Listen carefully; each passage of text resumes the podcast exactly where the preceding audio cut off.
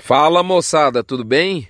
Como é que tá aí a companheirada do pó da viagem? Estamos aqui no fronte tradicional que vem com um título intrigante e instigante.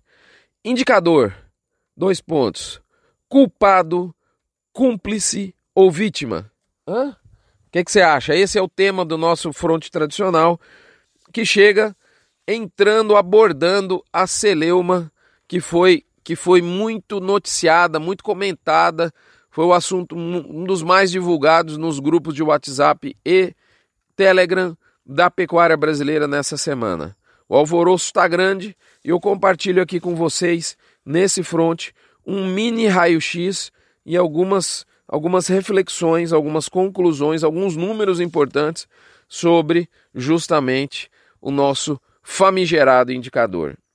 Você sabe, aqui nós temos uma sequência de trabalho e vamos direto para o recadinho da mãe Diná. Moçada, a mãe Diná trouxe uma pergunta interessante.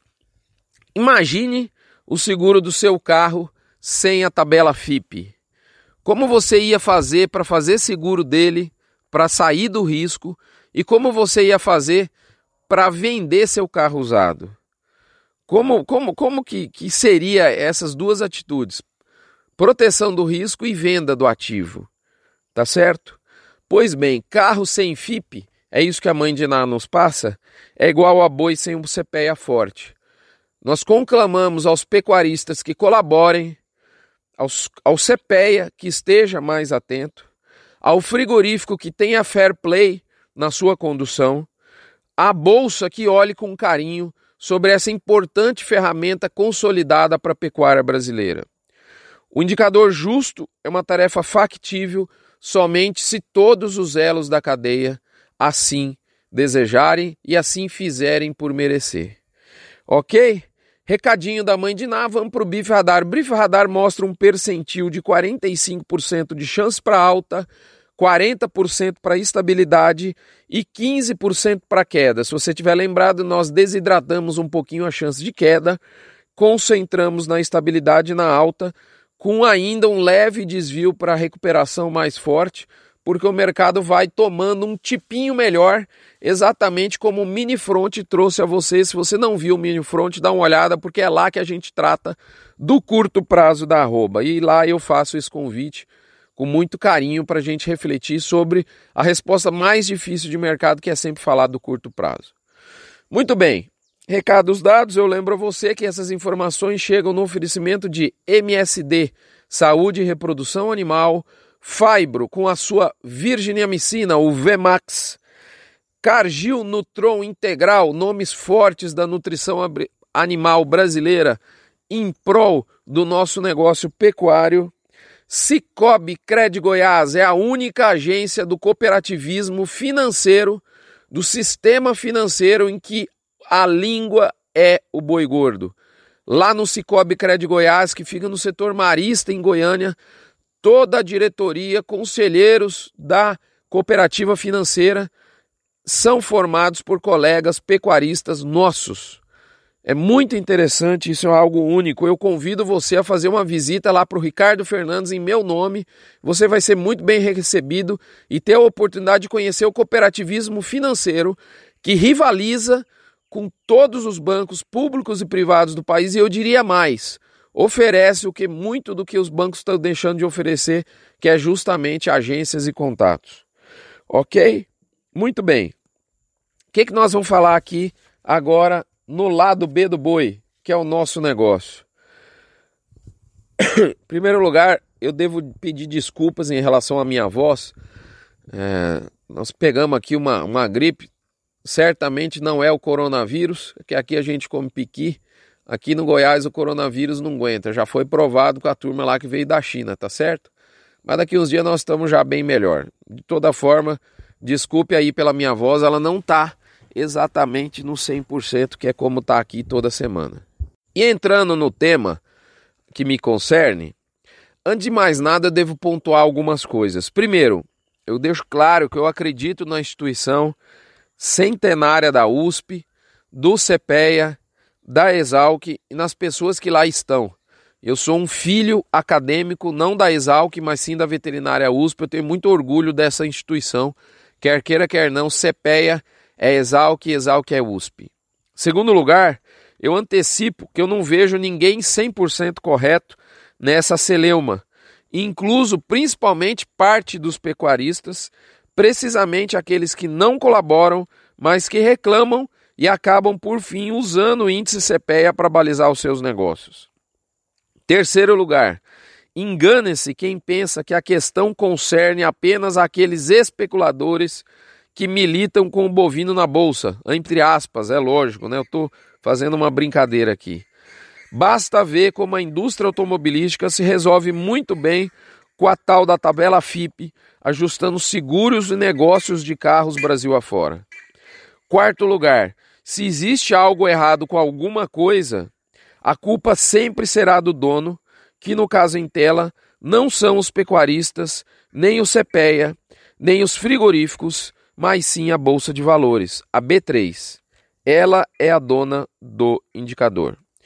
Premissas básicas postas, eu digo que eu fiz um levantamento histórico com a nossa base de dados em função das acalouradas discussões acerca do nosso famigerado índice. Em resumo, havia uma grande expectativa em 2020, visto que a partir de 1 de janeiro as novas regras do cálculo diário do valor da arroba entrariam em vigor. Elas trazem, entre outras coisas, a ponderação de preço por volume de cada negócio e a inclusão dos frigoríficos de inspeção estadual, no caso lá de São Paulo, na amostra. Mas parece que a coisa desandou de alguma forma. E aí eu comecei a estudar os números de maneira muito simples, sem estatística nenhuma, mas apesar disso, a aberração está tão grande que eu cheguei a algumas conclusões interessantes. E eu usei as informações de mínima e máxima do indicador publicadas pela Bolsa, diretamente no site, inclusive está o link lá, né, que eu pus lá para vocês, bem como os dados diários da Radar Investimentos, da corretora Necton, que monitora a Praça Paulista e que consideramos muito aderentes à realidade de mercado. Eu analisei números planilhados diretamente por mim desde 2018 e 2019 e cheguei em algumas considerações importantes, comparando a máxima, a média e a mínima dos levantamentos do CPEA com a referência de mercado citada. Vamos lá. Primeiro, em geral, a máxima da amostra captada pela Exalc e que dá origem ao indicador tem alinhamento com as informações de mercado. Do final do primeiro semestre de 2019 para cá, a máxima do indicador ficou 0,9% acima da média diária da máxima da Radar Investimentos, levantamento particular que eu citei aqui. O que sinaliza que esforços dos corretores de bolsa pecuaristas estão sendo razoavelmente efetivos em colocar as máximas reais no levantamento feito pela USP. Vale destacar o, por exemplo, o Agro Brasil do Caio Junqueira, Agroagility do Gustavo Pestana, Gustavo Garcia, Breno Maia, enfim, eu, é difícil a gente citar nome que eu vou acabar sendo injusto em não citando alguém. O próprio balizador do GPB, todos esses levantamentos que colocam o pecuarista com a cultura de informar seus negócios. Tá certo? Segundo lugar, o próprio indicador, que é a média coletada, a média da amostra, não destoa muito do preço médio coletado pela referência da, da radar que eu citei aqui. A média diária, para vocês terem uma ideia, dos últimos oito meses do indicador ficou 0,3% abaixo do número médio anunciado diariamente pela radar. Entretanto, é, a gente está percebendo que essa aderência, que eu considero boa, tem diminuído muito de dezembro, do início de dezembro para cá. Para se ter uma ideia, o indicador está 1,8% abaixo dos dados da radar nesse mês de fevereiro, 1 a 19 de fevereiro. Então a diferença aumentou quase seis vezes frente ao histórico nesse período. Alguma coisa aconteceu de dezembro para cá, ok?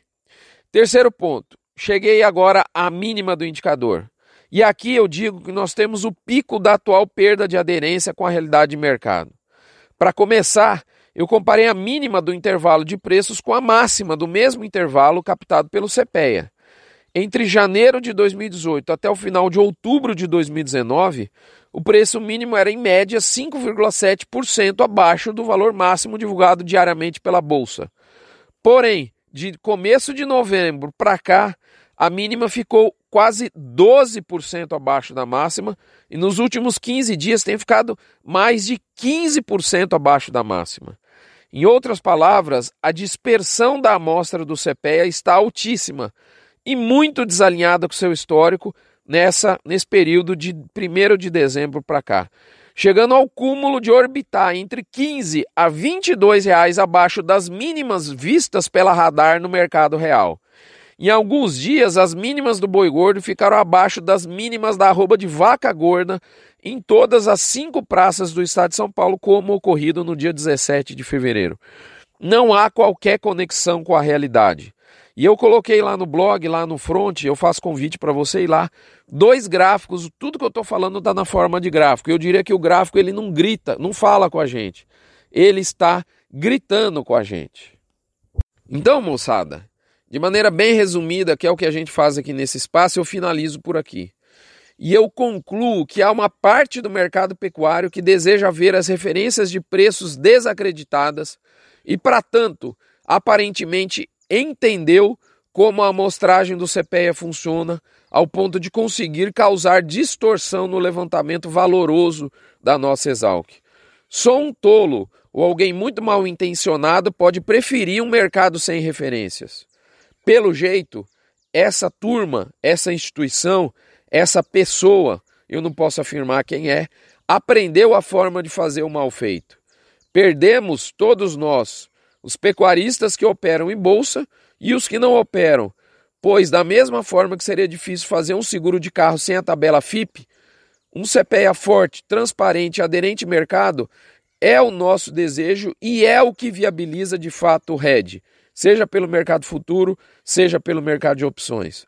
Nós não queremos que o boi caia ou que o boi suba. Nós queremos apenas a verdade nos indicadores. Apenas isto. E eu finalizo dizendo que eu espero que a dona da festa, a B3, tome as devidas providências. Parece que na quinta-feira, dia 20 de fevereiro, começou alguma correção. Tomara que seja o início dessas tais providências. Eu finalizo até a próxima semana, onde eu encontro todos vocês, se Deus quiser, com uma, com a voz um pouco melhor.